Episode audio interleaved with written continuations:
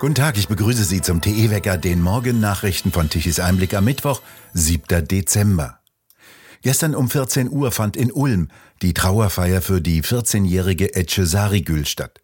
Sie wurde im nahen Illerkirchberg am Montagmorgen auf ihrem Weg zur Schule von einem Asylbewerber aus Eritrea ermordet. Ein zweites 13-jähriges Mädchen wurde von dem 27-jährigen Asylanten schwer verletzt und liegt derzeit im Krankenhaus. Die großen türkischen Zeitungen berichten auf ihren Titelseiten über die Bluttat, ebenso wie die sozialen Medien. Die Eltern der ermordeten und die des anderen schwer verletzten Mädchens stammen aus der Türkei. Sie gehören der großen Mehrheit der alevitischen Glaubensrichtung an, zu der die meisten in Deutschland lebenden Türken gehören. Am Dienstagmittag erschien der türkische Botschafter am Tatort. Von deutscher Seite fuhr lediglich der Innenminister von Baden-Württemberg an den Tatort in der kleinen Gemeinde in der Nähe von Ulm. In Illerkirchberg herrschen nach einem Bericht der Bildzeitung Wut, Trauer und Angst vor. Vor allem Eltern sorgten sich um ihre Kinder. Wie der Polizeipräsident von Ulm, Weber, sagte, habe der mutmaßliche Täter einen Aufenthaltstitel und halte sich in Deutschland berechtigt auf.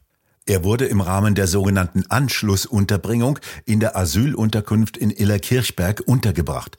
Die Polizei wisse bisher nicht, was ihn bewogen habe, diese schreckliche Tat zu begehen, so Weber gegenüber Medien. Der baden-württembergische Ministerpräsident Kretschmann von den Grünen warnte davor, Verbindungen zur Flüchtlingspolitik im Lande herzustellen. Bundesinnenministerin Faeser twitterte, sie traure um das getötete Mädchen. Die Stadt Ulm hat nach dem Messerangriff eine geplante Sitzung des Ortschaftsrates zur Unterbringung von Geflüchteten in zwei anderen Ortsteilen abgesagt.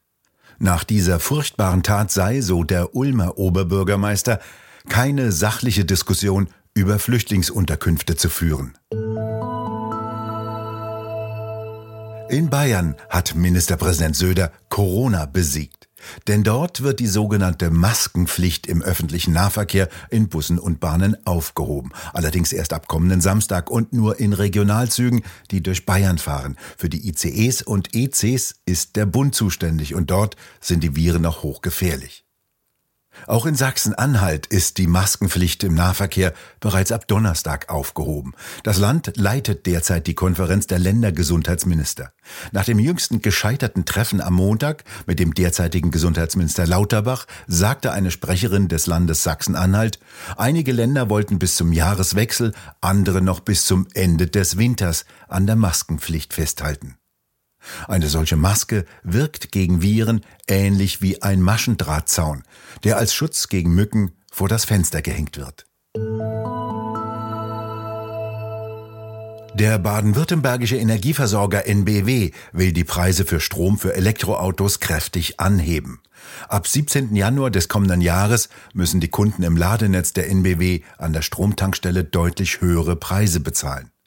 So lösen die neuen teureren NBW Mobility Plus Ladetarife den bisherigen Standard- und Vielladertarif ab. Kunden werden automatisch in den jeweiligen neuen teureren Tarif überführt und individuell darüber informiert, heißt es in der Mitteilung des Unternehmens. NBW betreibt das größte Schnellladenetz Deutschlands und gilt als einer der größten Ladenetzbetreiber in Europa. Als Grund nennt das südwestdeutsche Energieunternehmen die deutlich gestiegenen Strombeschaffungskosten, die nunmehr an die Kunden weitergegeben werden müssten. So hätten sich die Strombeschaffungskosten im Vergleich zum Vorjahr etwa verdoppelt. NBW will 150.000 Schnellladestationen und eine Million öffentlicher Ladepunkte errichten. Das Fachunternehmen für Elektrizitätsversorgung sagt allerdings nicht dazu, woher der Strom dafür kommen soll. Es werden je nach Abschätzung etwa 17 neue große Kohle-, Gas- oder Kernkraftwerke benötigt, um die notwendigen Strommengen bereitzustellen. Die Bundesnetzagentur hat in ihrem wöchentlichen Situationsbericht Lage der Gasversorgung in Deutschland am Montag einen ihrer fünf Indikatoren auf kritisch hochgesetzt. Die prognostizierte Temperatur für diese Woche liegt 2,38 Grad Celsius unter dem Durchschnitt der letzten vier Jahre, schreibt die Bundesnetzagentur in ihrem Ladebericht. Es sei daher mit einem deutlichen Mehrverbrauch zu rechnen. Die Agentur bewertet die fünf Indikatoren Temperaturprognose, Gasverbrauch, Speicherfüllstände, Situation in den Nachbarländern, Beschaffung Regelenergie, jeweils als entweder stabil, angespannt oder kritisch.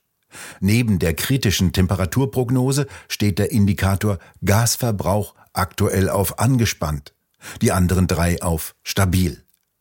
Am Ende des aktuellen Wochenberichtes heißt es dann, eine nationale Gasmangellage im Winter kann vermieden werden, wenn erstens das Sparziel von mindestens 20 Prozent weiterhin erreicht wird, zweitens müssen die LNG-Terminals zum Jahresbeginn einspeisen und drittens der winterbedingte Rückgang der Importe sowie der Anstieg der aktuell besonders niedrigen Exporte eher moderat ausfallen.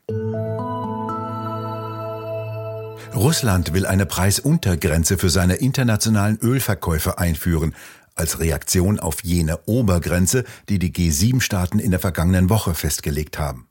Moskau erwägt deshalb entweder die Einführung eines Festpreises für russische Ölfässer oder die Festlegung eines maximalen Abschlages auf die internationalen Benchmarks, zu denen sie verkauft werden können, so laut Nachrichtenagentur Bloomberg zwei mit dem Plan vertraute Beamte. Noch nicht bekannt ist, wie hoch der Preis genau sein könnte. Das Niveau wäre wichtig, weil Unternehmen, die Zugang zu den branchenüblichen Versicherungen und anderen wichtigen Dienstleistungen der Gruppe der Sieben haben wollen, dies nur tun können, wenn sie 60 Dollar pro Barrel oder weniger bezahlen.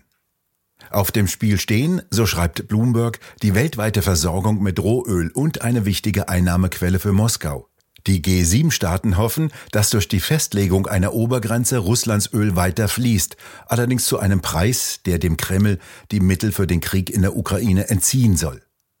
Russland will den Käufern seines Rohöls einen transparenten Preismechanismus anbieten und einen marktbasierten Ansatz verfolgen, um der Obergrenze entgegenzuwirken, so einer der Beamten gegenüber Bloomberg.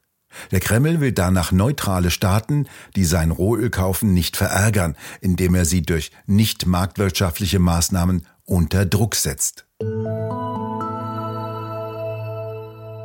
Die derzeitige Außenministerin Annalena Baerbock hat den berühmten Bismarck-Saal im Auswärtigen Amt umbenannt und zudem das Porträt des einstigen Reichskanzlers abhängen lassen.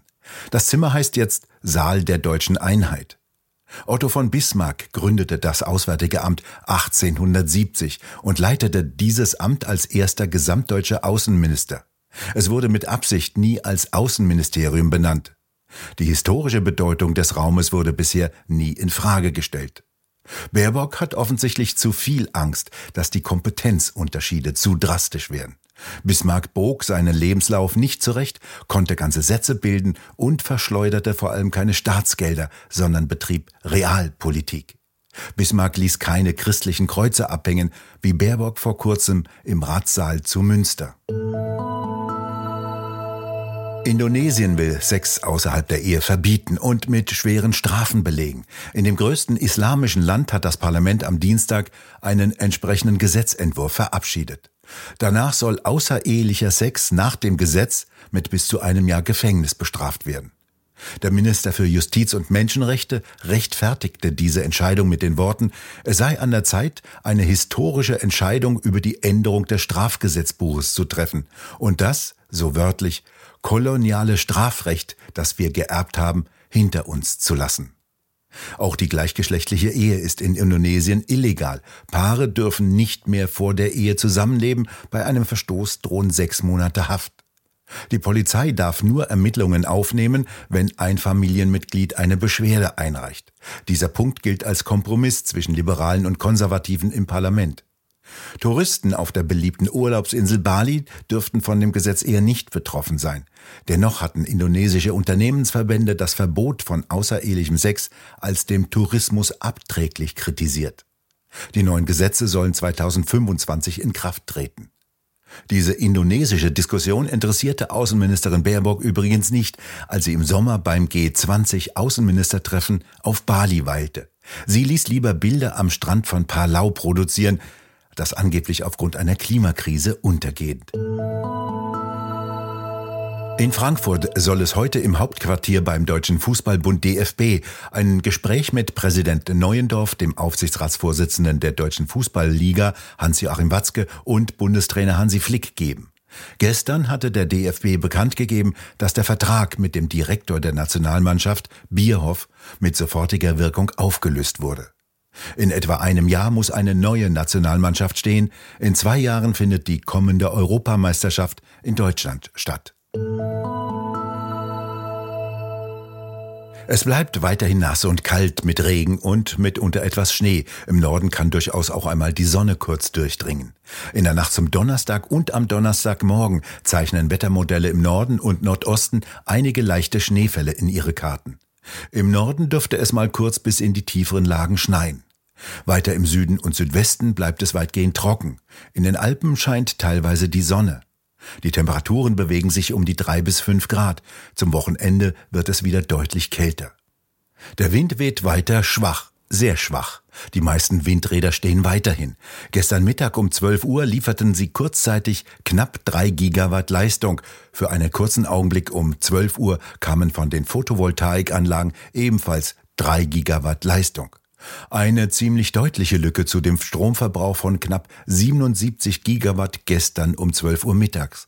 Ohne Kohle- und Kernkraftwerke und zusätzlich teure Importe hätte Deutschland im Dunkeln gesessen. Dies geht jetzt schon seit mehr als einer Woche so. Sogar Bild fragte am vergangenen Wochenende, woher kommt bei diesem Wetter künftig unser Strom? Seit einer Woche schon stecke Deutschland in der Dunkelflaute, keine Sonne, kaum Wind.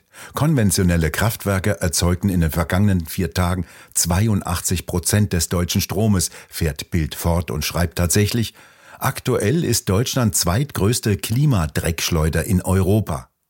Bild fragte sogar bei Habeck nach. Antwort, man wolle konkrete Wetterverhältnisse nicht kommentieren. Im Klartext, Habeck und seine Grünen im Bundeswirtschafts- und Klimaschutzministerium haben keinerlei Ahnung, woher Energie in Zukunft kommen soll. Aber einem Industrieland den Strom abzuwürgen, das tun üblicherweise nur fremde Truppen, die ein Land zerstören wollen.